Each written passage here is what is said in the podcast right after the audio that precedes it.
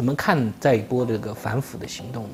一个湖泊，三十多年没有认真的去打捞过鱼的时候，下网以后，必然会出现大鱼飞，小鱼跳的局面。那么过去的预防为什么没有达到一些效果？那么未来的这个治本之策是在哪里呢？十八大召开后三年内，看政治体制改革的特区能不能设立。如果能设立，我们就能很快走出反腐的困境。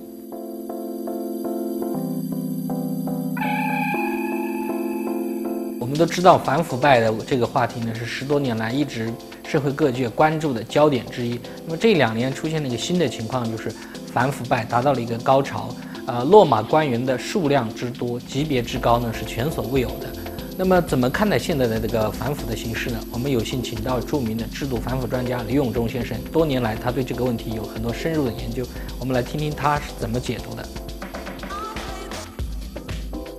十八大之后不到两年时间，国内反腐力度空前。从原四川省委副书记李春城到新晋的海南省副省长谭力，三十多名副部级以上官员落马。原全国政协副主席苏荣、原中央政治局委员、中央军委副主席徐才厚涉嫌贪腐违纪的消息，更把这一波反腐行动推向高潮。出现这种反腐的形式，跟过去多年那个反腐的相比，它有哪些不一样？如果做一个不恰当的比喻的话。近期这一年多的反腐败，相当于在清理过去三十多年反腐不离留下的尘障。当一个鱼塘、一个湖泊三十多年没有认真的去打捞过鱼的时候，下网以后，必然会出现大鱼飞。小鱼跳的局面，这个时候就是我们大家所看到的这个情况。应该说局面好看了，但同样反腐败的形势还更严峻为什么？大家看到，基本上来说，如果是多年不捞的鱼塘，你不可能是一网把这些鱼打尽。一网打尽会出现，要么鱼死。要么网破，说不定鱼还没死，网就先破的局面。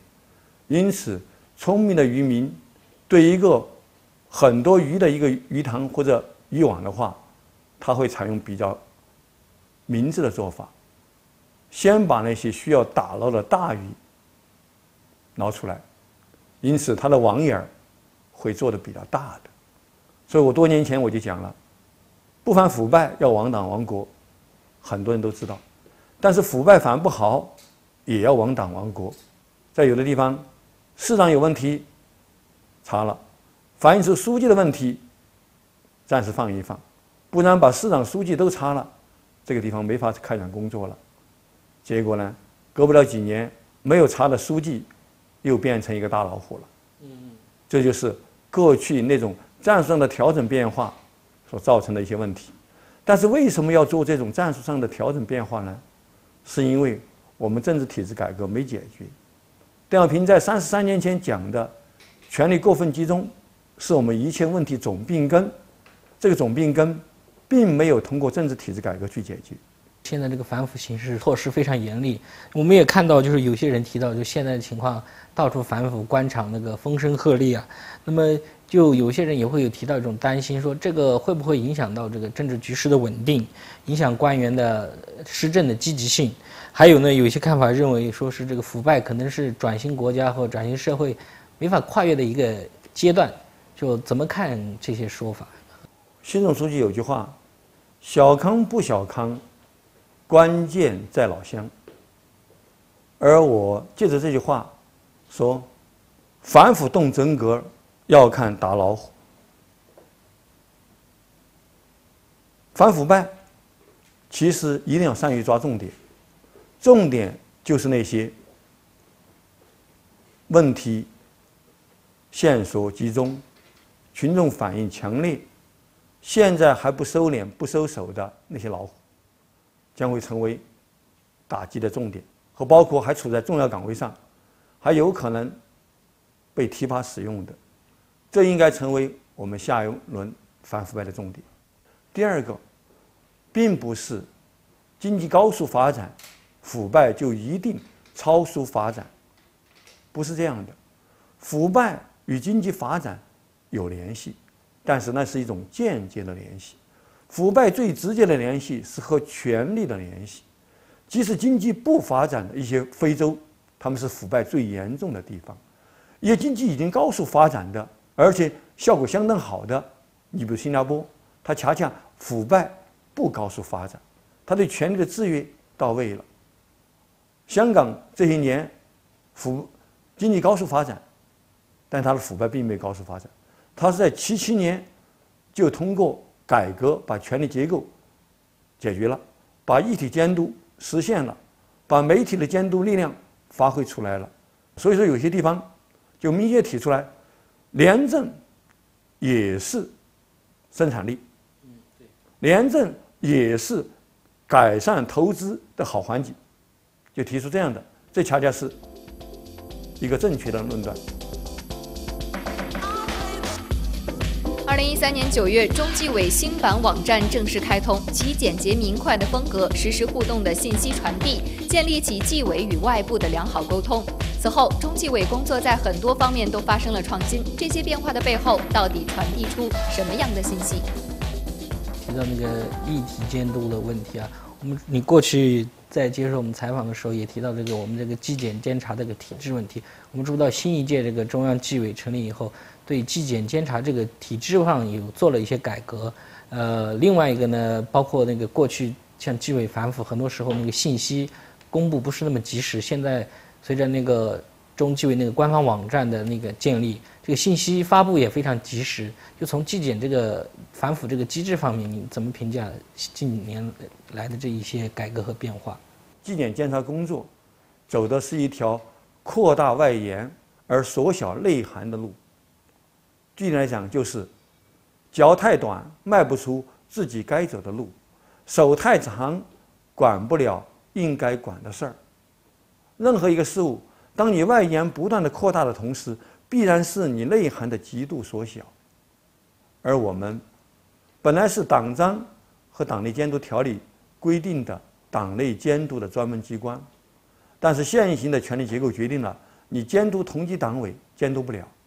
于是你就办成了办案机关，办案有困难，你就变成了纠风部门；纠风有阻力，你就变成了执法检查；执法检查有矛盾，你转向效能监察。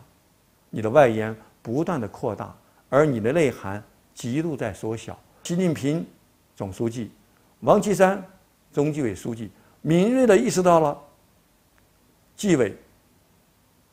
外延的扩大，因此王岐山同志用的是三转加一句：转职能、转方式、转作风。一句叫聚焦。所以说，目前中纪委和下面纪委的改革，首先是机构的改革，把部门的工作剥离出去。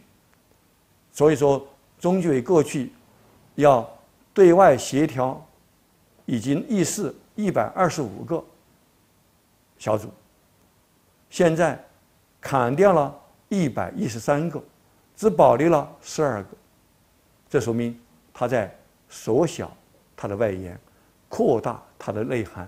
缩小外延，扩大内涵，使中纪委现在成为一个名副其实的办案机关。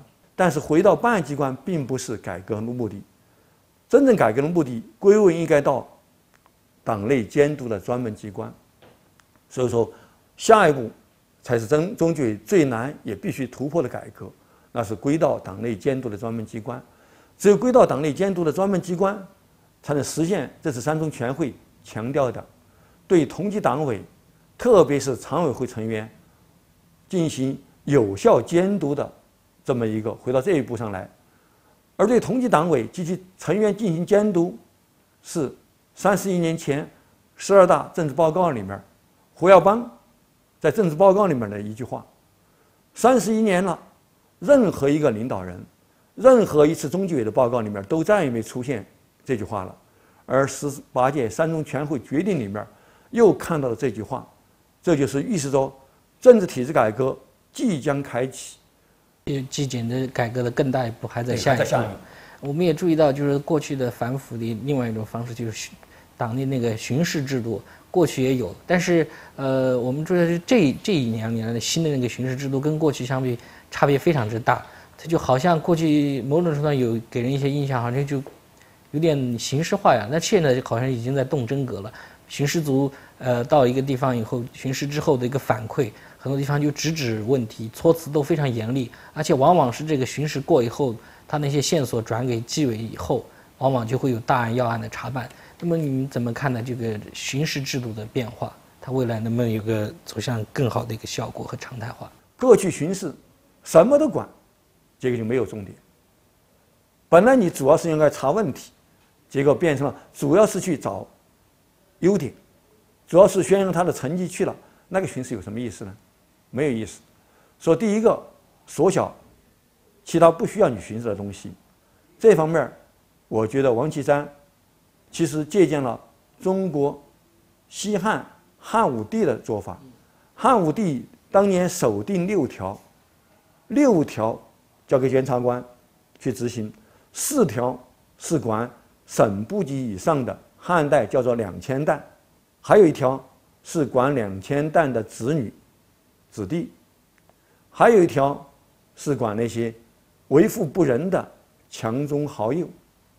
那么这样的话，让汉武帝时代的巡视制度发挥了极其重要的作用。用范文澜在中国通史里面的语言表，这个时候社会风气之好，官场吏治之清，永为后世称道。而我们现在。在宣扬他学习，不再管那么多不该管、管不好也管不了的事儿，集中起来查问题。因此，巡视组下去就可以听到、看到，回来敢讲很多以前不敢讲的话了。以至于在有的省是要把一个体育馆、体育场开辟出来，作为接待群众检举、揭报、揭发、举报的重要场所。于是就出现了上千人甚至几千人。排队举报的那样一种蔚为壮观的场面，这都是巡视制度发挥的一体监督的作用。处理反腐呆账并不能仅限于过程本身。中国正处于工业化、城市化叠加高速发展的非常时期。从世界发展史来看，这一时期必然会出现腐败高发。治本的秘诀还在于向制度要空间。